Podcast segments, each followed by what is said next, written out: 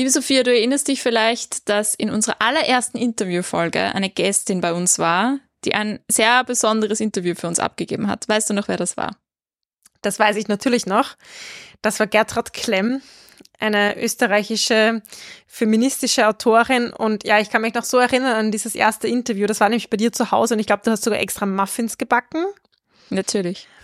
Und die Gertrud ist zu dir ins Wohnzimmer gekommen und es war super spannend. Es ist übrigens e- Episode 11. Oh, cool. Danke fürs Nachschauen. Sehr gut. Ja, heute besprechen wir zum zweiten Mal ein Buch von Gertrud Klemm. Sehr wenige Autoren, die wir zweimal besprechen. Das heißt schon was. Das heißt schon was. Und Gertrud Klemm hat nämlich 2023 ein neues Buch herausgebracht, das heißt Einzeller. Und darin geht es um verschiedene Feminismen. Und zwar Feminismen von unterschiedlichen Generationen an Frauen mit doch un durchaus unterschiedlichen Ansichten von Religion und Feminismus über Transrechte bis nach Abtreibung und wie das eigentlich ist, wenn es im Land einen Rechtsruck gibt. Also alles, was man so aktuell in aktuellen feministischen Debatten hören kann, kommt da drinnen vor. Und ich freue mich schon sehr, ein bisschen in diese Debatten heute mit dir einzutauchen, liebe Julia, und uns darüber zu unterhalten. Ich freue mich auch schon. Hallo und herzlich willkommen bei Die Buch, der feministische Buchpodcast. Die Buch ist ein Podcast über Bücher von Frauen und Themen, die uns als Menschen bewegen, aus einer feministischen Perspektive. Für Bücherwürmer und Lesefaule, für FeministInnen und alle, die es noch werden wollen. Ich bin Sophia. Und ich bin Julia. Ja, meine liebe Sophia, wir haben heute extrem viel zu feiern. Erstens, 80. Folge. 80. Folge. Oh mein Gott. Wer hätte das gedacht? Hast du das gedacht, als wir angefangen haben, dass wir einmal auf 80 Folgen zurückschauen werden? Nie. Und wenn ich es mir gedacht hätte, hätte ich mich wahrscheinlich, hätte ich mir wahrscheinlich so vorgestellt, dass wir beide da sitzen mit grauen Haaren. Ich, ja, ein paar graue ein paar Haare. Graue, also ein paar graue Haare wachsen da vielleicht, aber sie sind nicht so grau wie in meiner Fantasie. Und ich bin total fasziniert, dass es 80 Folgen sind und zwar 80 Folgen in ziemlich genau drei Podcast-Jahren. Ganz genau. Was irgendwie extrem viel ist, aber irgendwie dann auch wieder nicht so viel für diese Fülle an Folgen. Das stimmt. Ja, eben, das ist das Zweite, was wir feiern. Nämlich, es ist nicht nur die 80. Folge, sondern es ist auch unser drittes Jubiläum. Es ist unser dritter Jahrestag als Podcast. Wir haben so viel zu feiern. Wir müssten eigentlich ganz viele verschiedene Flaschen Korken knallen lassen. Das stimmt. Normalerweise haben wir das ja auch immer gemacht, aber in diesem Jahr hast du ja was Besseres zu tun. Deswegen ziehen wir unsere Geburtstagsfolge ein bisschen vor, haben uns aber auch was sehr, sehr, sehr Cooles für euch überlegt, weil wir uns gedacht haben, 80 Folgen und drei Jahre Podcast, das verlangt nach einem epischen Geschenk von uns an euch. Ja, wir haben uns nämlich gedacht, ohne euch wird es diesen Podcast nicht geben. Und Julia und ich, wir beschenken uns recht gern selber, das muss man schon sagen, aber wir, wir beschenken natürlich auch euch. Und deswegen haben wir uns überlegt, dass wir euch große Überraschung, große Innovation Bücher schenken wollen. Aber nicht nur irgendwelche Bücher, sondern drei Bücher der Weltliteratur. Wir haben für euch ein Buchpaket bestehend aus Maya Angelou, Ich weiß, warum der gefangene Vogel singt, Isabel Allende, Das Geisterhaus und Jane Austen, Stolz und Vorurteil. Also das ist Triple Threat, würde ich mal sagen. Das ist Triple extrem Threat. cool. Drei Klassikerinnen. ja, so, so cool. Ähm, zur Verfügung gestellt wird das Bücherpaket von Surkamp. Da wollen wir uns auch sehr bedanken. Und falls ihr den Surkamp-Podcast Dichtung und Wahrheit noch nicht kennt, da solltet ihr auch auf alle Fälle reinhören. Gibt es eine sehr coole Folge zum Beispiel mit Jula Ebner, die Extremismusforscherin ist, in Wien geboren, Feministin und in London lebend. Das sind schon so viele Aspekte an dieser Frau, die ich cool finde. Sie schleust sich unter anderem in die Foren von Incels und Extremisten ein und forscht die aus und horcht aus, was bei denen so abgeht. Also horcht auf alle Fälle in die Folge rein, sehr, sehr spannend. Aber zurück zu unserem Buchpaket. Diese drei Bücher wollen wir an euch verschenken, verlosen. Wie kann man denn am Gewinnspiel teilnehmen, Sophia? Ja, wir haben uns nämlich überlegt, dass ihr innerhalb einer Woche, also zwischen dem 28.06. bis zum 5. Juli, die Chance habt, diese Bücher zu gewinnen. Und zwar verlosen wir die Bücher unter all jenen, die sich in dieser Zeit bei Steady anmelden.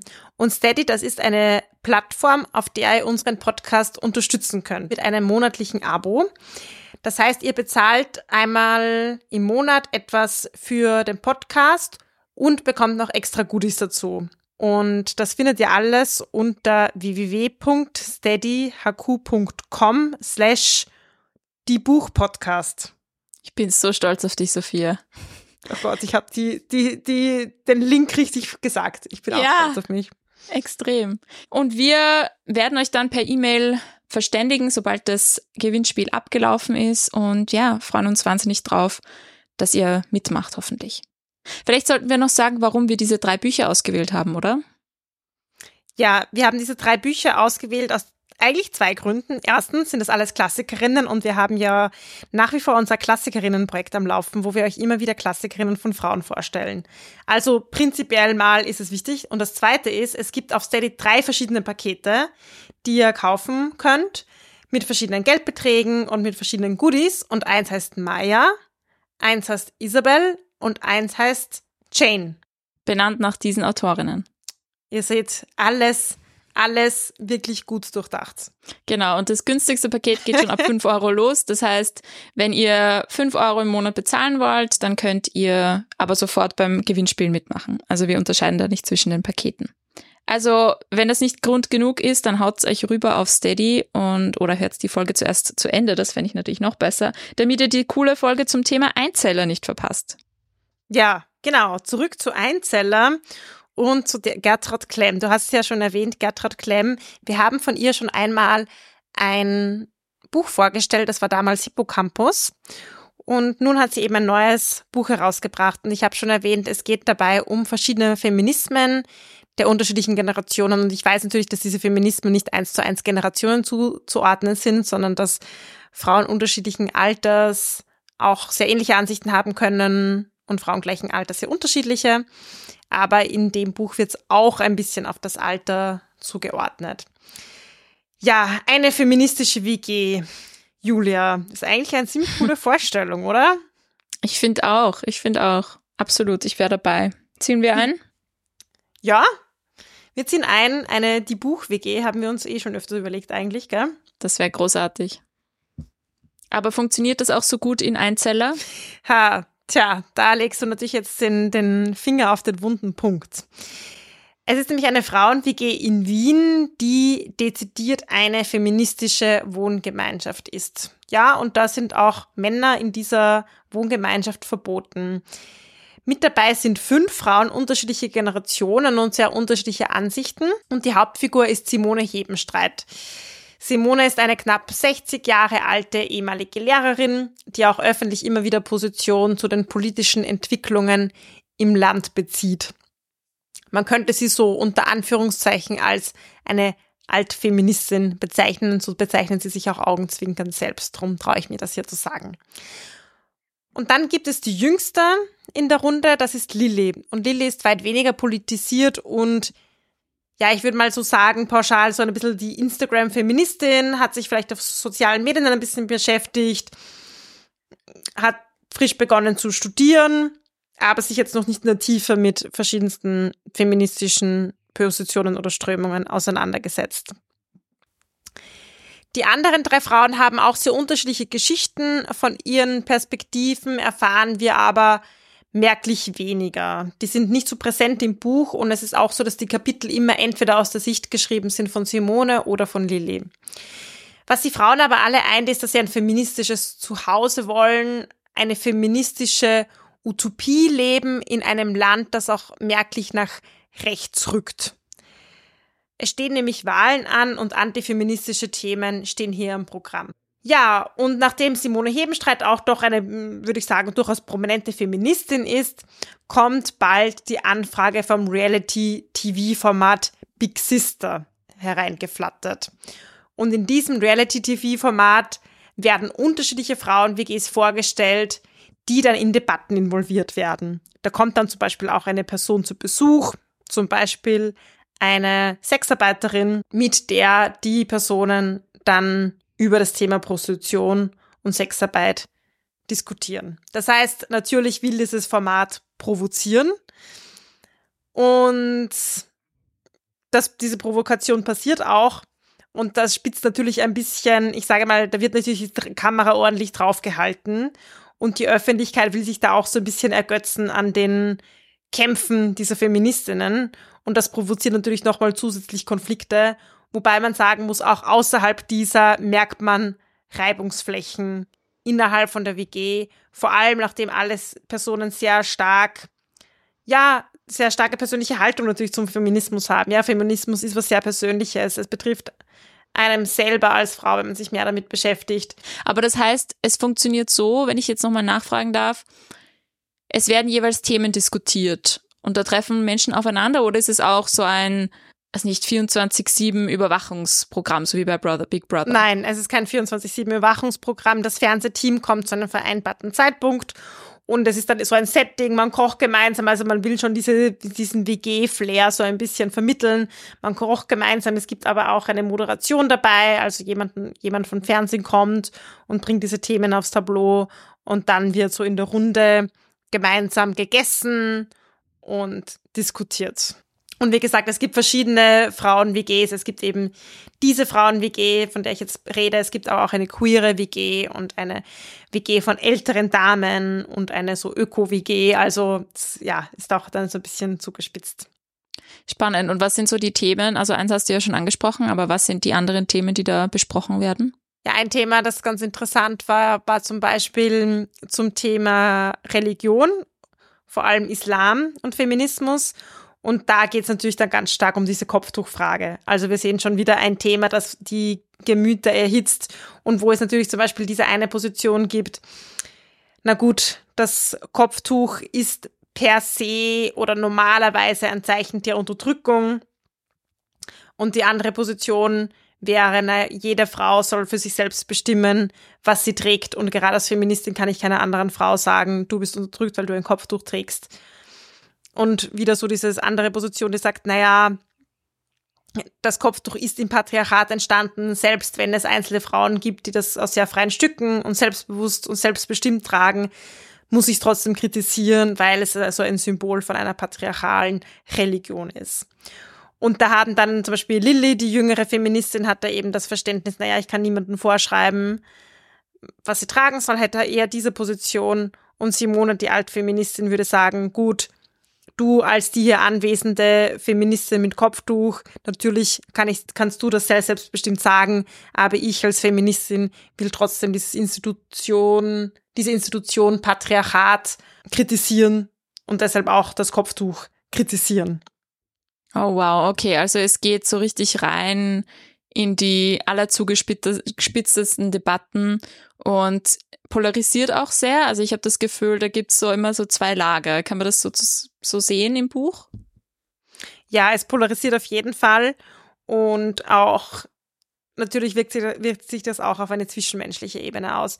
Ich meine, ich finde, es polarisiert umso mehr, nachdem, nachdem eben diesen, diese zwei Feministinnen immer aus ihrer Perspektive berichten.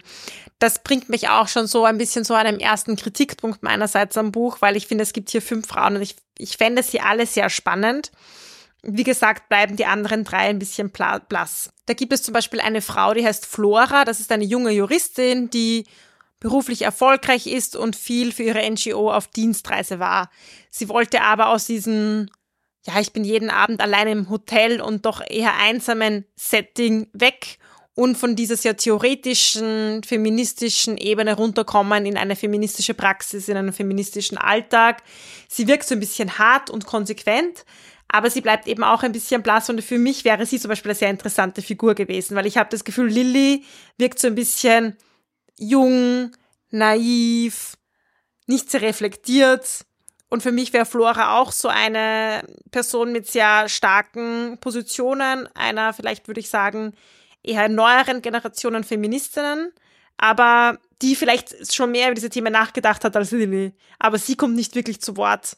Und ich denke mir, für mich wäre zum Beispiel Flora eine spannende, also persönlich einfach auch eine spannende Projektionsfläche gewesen hm. mit der ich mich wahrscheinlich ganz gut identifizieren hätte können. Und dann fand ich es irgendwie schade, dass sie dann so blass bleibt und irgendwie auch dieser Blick so auf Lilly ist dann irgendwie so ein bisschen von oben herab. Ich kann mir vorstellen, dass es wie so ein Spektrum an Feminismen gibt und dass vielleicht die Endpunkte des Spektrums jeweils recht stark hervortreten und dass die, ich sag mal, ein bisschen komplexeren Figuren auf dem Spektrum vielleicht ein bisschen in den Hintergrund treten. Was eh, wie du sagst, schade ist, weil ich glaube, es ist nicht mehr alles so schwarz und weiß.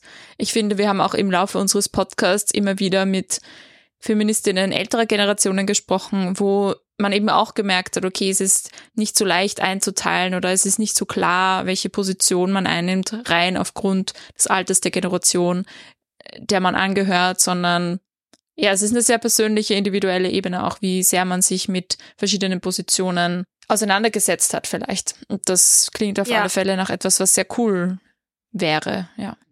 Ja, und natürlich funktioniert es gut zu polarisieren. Es funktioniert gut im Big Sister Format, quasi im Buch als Handlung. Das ist ja das, was das Fernsehen will. Die wollen ja Kämpfe zwischen Frauen sehen. Und es funktioniert natürlich auch ein Stück weit im Buch, eher die konträren Personen gegenüberzustellen. Aber natürlich bleibt dann auch einiges auf der Strecke. Und das finde ich schade. Ich finde zum Beispiel, dass Simone Hebenstreit, die ältere Feministin, die komplexeste Person ist jedenfalls im Buch, von der erfahren wir am meisten. Sie ist aber auch irgendwie ein bisschen deprimiert und glaubt nicht so zu 100 Prozent an ihr eigenes Projekt, an dieser feministische WG. Und sie blickt von meinem Gefühl her auch so ein bisschen auf die anderen Frauen herab und wirkt frustriert und gleichzeitig ist sie die, die politisch am alleraktivsten ist, die dann doch wieder zu jeder Demo geht und sich in jedem Talkshow setzt, um so das feministische Projekt zu verteidigen. Also sie ist so beides, sie ist sehr kämpferisch, aber eben sie wirkt so ein bisschen verhärtet schon und ein bisschen frustriert und doch ein bisschen abgestumpft den feministischen Kämpfen gegenüber, muss man sagen, auch irgendwo zurecht, weil es gerade man diskutiert und diskutiert und diskutiert und gleichzeitig so die große Mehrheit driftet irgendwie nach rechts in diesem politischen Kontext und das Patriarchat draußen quasi macht froh seine Sache, während ähm, die Kamera so draufhält auf, ja, unterhaltet mhm. ihr euch mal, was der bessere Feminismus ist, so. Mhm. Da verstehe ich natürlich auch diese, diese, ja, irgendwie Frustration gegenüber, weil das dann irgendwie so wirkt wie eben, ja, wie so eine eine Zelle, ja, wie der Titel auch so ein bisschen so ist, dieser, dieser Einzeller, der man vielleicht ist in so seinen, in, in seiner politisch-feministischen Bubble, aber auch Einzeller im Sinne von, die vereinzelten Feministinnen, die sich nicht wirklich so eine gemeinsame große Bewegung gründen können, die dann auch politisch was bewirkt. Wo ich mhm. auch so einen Wunsch aus dem Buch heraushöre, dass es denn so sein soll und dass es eigentlich ja nicht diese, diese innerfeministischen Streits dann so einen hohen Stellenwert innerhalb von Feminismus haben sollten, sondern eigentlich ähm, ja das gemeinsame Projekt ja, ja, ja, das kann ich schon gut nachvollziehen.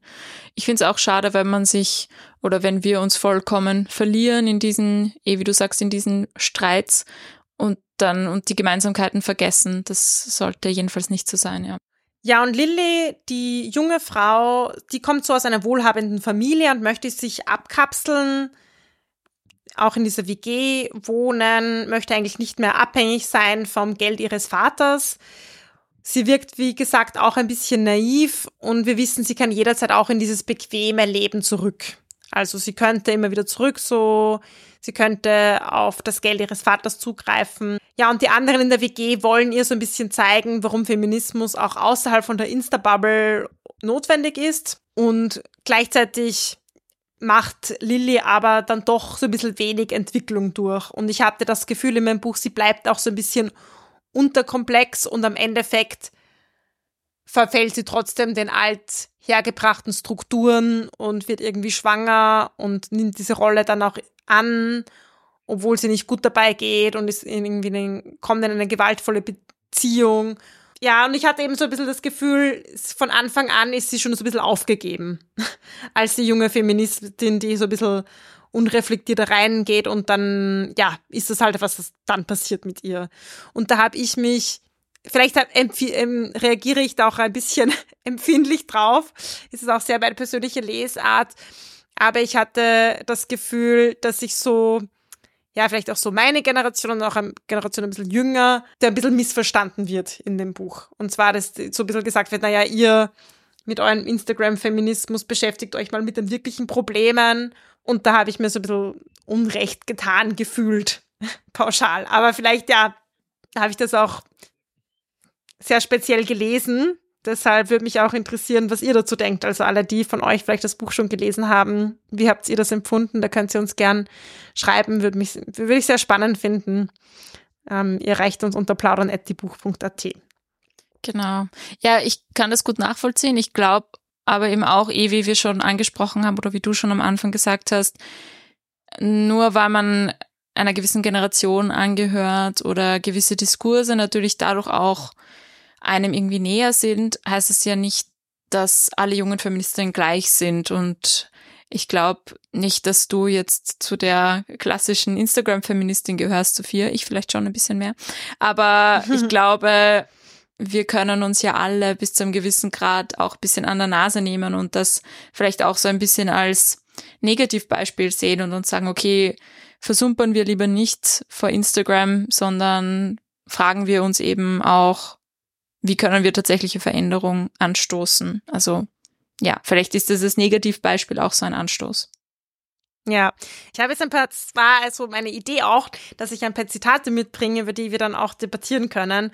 Und ich möchte nochmal auch hervorheben, diese Zitate sind natürlich immer aus der Perspektive einer der Figuren gedacht und jetzt spiegeln jetzt nicht unbedingt jetzt Gertrud Klemm wieder, also nur, dass es halt irgendwie jetzt auch klar ist beim Zuhören.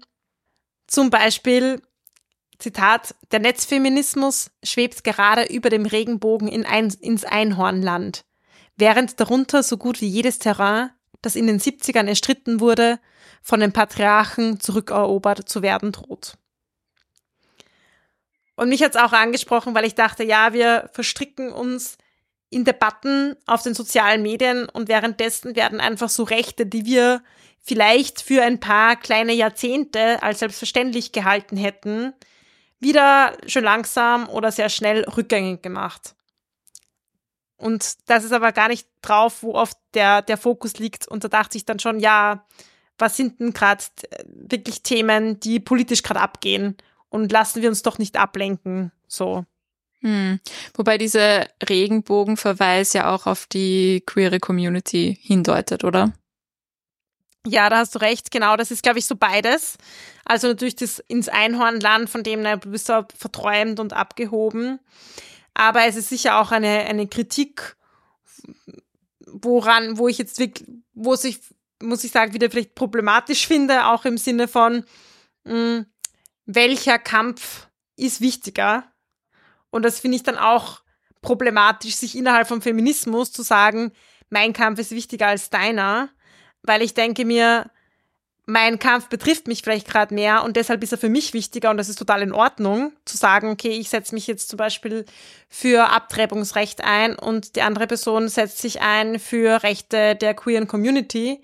Aber schwierig wird es, wenn ich sage, eben mein Anliegen ist wichtiger und deshalb darf nur mein Anliegen jetzt da sein. So. Hm. Ich finde auch, also wenn man sich für Frauenrechte einsetzt, dann schließt das für mich auch ein, dass ich mich für die Rechte auch anderer unterdrückter Menschen einsetze. Und natürlich kann ich in mancher Hinsicht einfach vielleicht nur Ally sein oder Dinge unterstützen, auch weil das eben, wie, wie du sagst, nicht mein persönlicher Kampf ist, aber das irgendwie nicht als wichtig anzusehen oder nicht zu unterstützen, finde ich, ist für mich nicht vereinbar. Also genau, ich glaube, ich meine, wir sind jetzt auch am Ende vom Pride-Monat und wir wissen die Stimmung auch gegenüber queere Menschen, Menschen der LGBTIQ Plus Community ist extrem aufgeheizt und ja, nur weil ich jetzt persönlich nicht queer bin, heißt es das nicht, dass es viele Menschen gibt, die halt von auch viel Gewalt betroffen sind und oder von viel Diskriminierung. Und ich finde schon, dass da auch Platz ist im Feminismus. Absolut. Und wir, und da finde ich es auch immer voll wichtig, über die Grenzen hinwegzublicken. Viele von euch haben das vielleicht mitbekommen in Uganda, dass die, die Rechte von homosexuellen Personen immer strenger, immer mehr eingeschränkt werden, dass es sogar ein neues Gesetz gibt, das Homosexualität unter Todesstrafe stellt. Das heißt, Personen können sich teilweise nicht mehr, mehr außer, also das ist lebensbedrohlich. Und ich finde, das ist halt ein, einfach nochmal eine extreme Form und da hat natürlich der Feminismus auch viel dazu und vor allem dagegen zu sagen. Hm. Okay, spannend. Hast du noch ein Zitat mitgebracht? Ja, das ein Zitat, was vielleicht ein bisschen dazu passt, weil ich glaube, wir haben jetzt ein bisschen Intersektionalität auch angesprochen, verschiedene ähm, Bereiche von Diskriminierung auch zusammenzudenken. Und da gibt es ein Zitat zur Intersektionalität, das sagt, das Intersektionale hat seine Berechtigung, aber auch seine Tücken, weil die Lücke zwischen dem Gelebten und Gedachten immer größer wird. Was denkst du dazu? Hm. Ich weiß nicht so recht, ob ich verstehe, wie es gemeint ist. Wie, wie interpretierst du das? Ich interpretiere es so, dass es quasi sehr viele, vielleicht auch gerade akademische Debatten im Feminismus gibt, die auf das Intersektionale auch setzen, zu sagen, okay, wir müssen verschiedene Theorien zusammendenken, wir müssen verschiedene Diskriminierungsformen zusammendenken und dann auch vielleicht oft mit neuen Begriffen kommen, die um dieser Komplexität zu gerecht, gerecht zu werden und gleichzeitig präzise zu sein. Und gleichzeitig werden aber auch viele Personen vielleicht abgehängt von den Debatten, die das dann oft gar nicht mehr verstehen, also das Gelebte und Gedachte, weil das natürlich einerseits theoretisch versucht, das Gelebte irgendwie zu erklären, aber dann doch nicht verstanden wird von denen, die es erleben. Zum Teil. Und ich glaube, da kommt für mich so ein bisschen auch diese Klassenfrage nochmal mit ins Boot oder die mh, mm, Alltagstauglichkeit, was natürlich einen Unterschied macht, ob ich auf der Uni auf einem Podium sitze oder ob ich Feminismus mit meiner ähm, Oma diskutiere, die sich nie in einem universitären Kontext, so wie ich zum Beispiel, mit Feminismus beschäftigen konnte. Ich glaube aber, dass es immer diese zwei Bereiche geben wird. Die wissenschaftliche Auseinandersetzung mit einem Thema, die natürlich sehr komplex ist und die, die eben gelebt wird oder die kommuniziert wird. Und das ist ja auch ein Thema von, ich sag mal, Wissenschaftskommunikation, dass man das eine ja. in das andere übersetzt.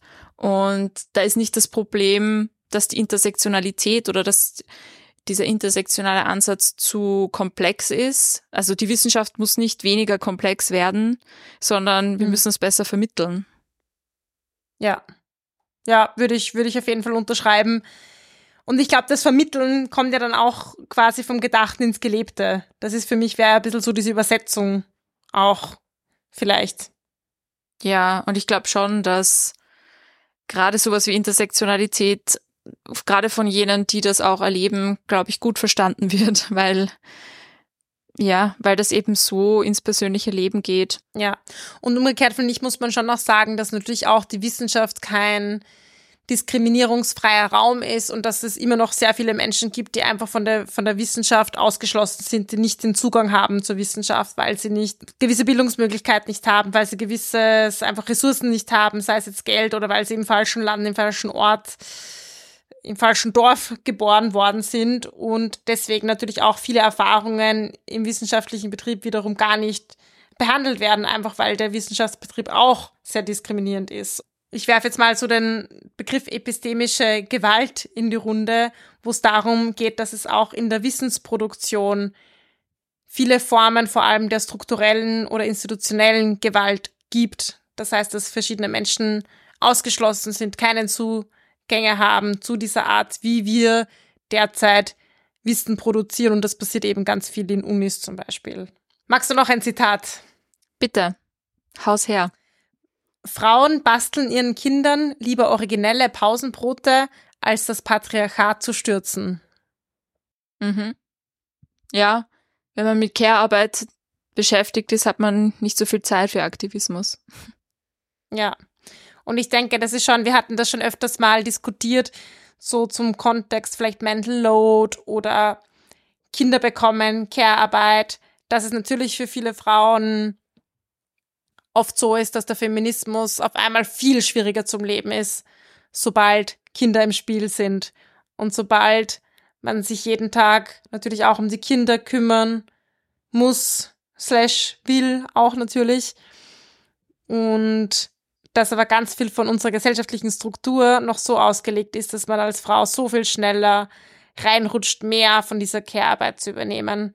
Und dass es einerseits strukturelle Gründe hat, andererseits natürlich auch viele internalisierte Bilder von Mama sein, Papa sein, wer geht wie viel arbeiten, die Frage nach wer viel verdient wie viel und so weiter. Also ich glaube, ich würde dem Zitat teils zustimmen, teils klingt das natürlich ein bisschen danach, naja, Frauen machen das einfach lieber, als Patriarchat zu stürzen. Ich meine, das, das Patriarchat zu stürzen ist natürlich auch ein Knochenjob. Pausenbrote manchmal auch, denke ich. Aber ich glaube, es ist jetzt nicht nur ein, ich entscheide mich entweder aktiv für die Pausenbrote oder für den Kampf gegen das Patriarchat, sondern ja, so viel Entscheidungsfreiheit bleibt dann gar nicht vielleicht zwischen schlaflosen Nächten und schreienden Kindern und Zahnarztbesuch, dass ich mir das überhaupt aktiv so gut überlegen kann. Das denke ich mir eben auch, dass einfach die, wenn eben die ganze Care-Arbeit auf den Frauen abgeladen wird, dass dann die Energie und die Kraft und die Ressourcen nicht mehr vorhanden sind für solche Dinge. Aber das ist ja gerade das Problem. Das wollen wir ja gerade ändern. Also es ist ein bisschen ein Teufelskreis, ja. Ja, und ein Zitat habe ich noch mit. So schnell erzieht man den Feminismus eben nicht in einen Mann hinein. Finde ich sehr gut. Finde ich sehr gut. Ja. was, was denkst du über das Erziehen von Feminismus in, in Männer hinein. Was, was ist da deine persönliche Meinung dazu, Sophia? Meine persönliche Meinung ist, dass es absolut nicht meine Aufgabe ist, irgendeinen Mann zum Feminismus zu erziehen, sondern dass sich die Männer bitte selber erziehen müssten. Okay, ich habe jetzt, ich habe jetzt das eher so aus der Elternperspektive gesehen, aber natürlich einen anderen ah. erwachsenen Menschen ähm, hab, will ich auch nicht mehr erziehen müssen, ja. Das stimmt. Na klar, wenn ich jetzt, du meinst jetzt, wenn ich zum Beispiel Elternteil bin von einem Buben und dann ihn als Feministen genau. großzuziehen, ja, das ist die andere Perspektive. Ich habe es jetzt eher so gesehen, weiß ich nicht, in meinem Freund, in meinem Bruder, in meinem Vater, den muss ich jetzt quasi den Feminismus noch ein bisschen hineinerziehen und das ist natürlich so ein bisschen, wie soll ich sagen, natürlich total oben herab Perspektive. Umgekehrt muss man sagen, dass es natürlich auch daran hapert in unserer Gesellschaft, dass viele Männer sich eben vielleicht nicht mit dem Thema beschäftigen. Manche bewusst, viele unbewusst. Und dass man natürlich auch oft nicht bereitwillig seine Privilegien aufgibt. Und ja, ich glaube, Männer haben viel zu gewinnen durch Feminismus. Auch durchaus ein breiteres Rollenverständnis, mehr Möglichkeiten vielleicht auch, was es heißt Mann sein, was es heißt Frau sein, Geschlecht als und Geschlechterrollen, soziale Geschlechterrollen als Spektrum. Und gleichzeitig, glaube ich, ist es natürlich auch falsch zu sagen, wir gewinnen nur alle, wenn wir alle feministischer sind, weil nein, manche Leute mit sehr vielen Privilegien müssen weil ich aufgeben. Und das ist nicht immer angenehm. Mhm. Da fällt mir gerade ein, ich habe da eine sehr witzige Anekdote zu erzählen. Und zwar habe ich mir vor kurzem dem, den Film 27 Stories angeschaut. Ich weiß nicht, ob du den kennst. Nein, kenne ich nicht. Das ist eine Dokumentation, ein, eine Doku, die gerade in den Kinos läuft, zumindest in Österreich. Ich weiß nicht, wie es in Deutschland ausschaut, wahrscheinlich eher weniger. Aber da geht's um eigentlich um sein Wohnprojekt in Wien, in Alterla, das so in den 1960er Jahren ah. große Vorbildfunktion hatte für so ja leistbares äh, Wohnen.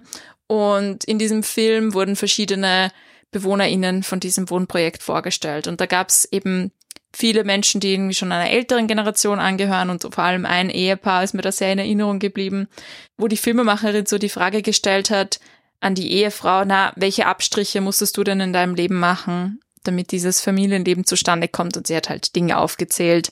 Sie hat sich um die Kinder gekümmert, sie hat irgendwie einen bisschen weniger spannenden Beruf ergriffen und so weiter. Und dann hat die Filmemacherin die Frage an den Ehemann gerichtet, und er hat sie so seine Frau angeschaut, hat sich, hat sie angeschaut, war so, naja, mir fallen jetzt eigentlich keine Abstriche ein, die ich gemacht habe. Dann ist ihm doch was angefallen, nämlich, dass ihm die Tischdecke zwar nicht gefällt, aber dass er, dass es okay für ihn ist und dass er bei der Deko der Wohnung Abstriche gemacht hat. Wow. Das fand ich so, so spannend. Und der Film hat dann auch so verschiedene Haushalte oder verschiedene Wohnungen, verschiedene Familien so in einer Montage nebeneinander gestellt und hat gezeigt, wie in jeder einzelnen Wohnung irgendwie die Frau in der Küche steht und der Mann im Wohnzimmer am Sofa sitzt und irgendwas liest oder fernsieht oder ins Handy schaut mhm. oder so.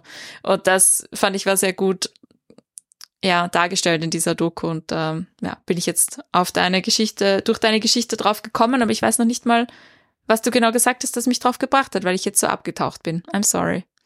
Die Frage eben, wie, wie werden Männer zu Feministen, ne? ob man genau. sie hineinerziehen kann. Und ob man, ja, ob das nicht immer nur. Vielleicht auch, dass nicht das Ziel wäre. und dass es nicht immer nur lustig ist für sie. Genau. Nein. Ja, spannend jedenfalls. Also, ich finde, es klingt für mich so, als würde das Buch sehr viele Themen aufgreifen, die wir auch aktuell immer wieder diskutieren. Auch außerhalb der feministischen Bubble. Aber wie siehst du das? Glaubst du, dass das ein Buch von Feministinnen für Feministinnen ist? Schon, ich glaube, es ist auf jeden Fall ein Buch für alle, die sich für aktuelle feministische Debatten interessieren. Das können ja auch durchaus Menschen sein, die sich nicht als Feministen oder Feministinnen bezeichnen, weil ja Themen verhandelt werden, die gesamtgesellschaftlich relevant sind. Aber natürlich, ich glaube schon, dass es spannend ist für Personen, die sich auch innerhalb von feministischen Debatten bewegen und sich das mal aus der Perspektive anzuschauen. Und sicher auch ein Buch, das provoziert, das ein bisschen aneckt. Und ich glaube, ihr habt es rausgehört. Ich habe auch sehr unterschiedliche und gemischte Gefühle. Ich habe halt auch ein bisschen das Gefühl, naja, eben diese Figurenentwicklung zum Beispiel bleibt ein bisschen zurück hinter vielleicht ein bisschen edgy Sätzen oder sehr polarisierenden Sätzen, die recht cool sind. Und ich habe selten bei einem Buch so viele spannende Zitate rausgeschrieben wie bei dem. Aber ja, die, die, die Tiefe der Figuren bleibt ein bisschen hinter diesen Botschaften zurück, wo ich das Gefühl hatte, gut, das Buch will halt auch diese Botschaft, diese Botschaften rüberbringen und will halt auch eine Plattform für diese Botschaften. Dann ist leider ein bisschen was anderes auf der Strecke geblieben. So, das ist mein Fazit, würde ich sagen. Ja, sehr spannend. Dankeschön fürs Vorbereiten und Aufbereiten und Mitbringen in den Podcast. Wir haben es ja schon sehr lange auf unserer Leseliste gehabt. Und ja, freut mich, dass wir es jetzt zu dieser Geburtstags-Jubiläumsfolge endlich geschafft haben.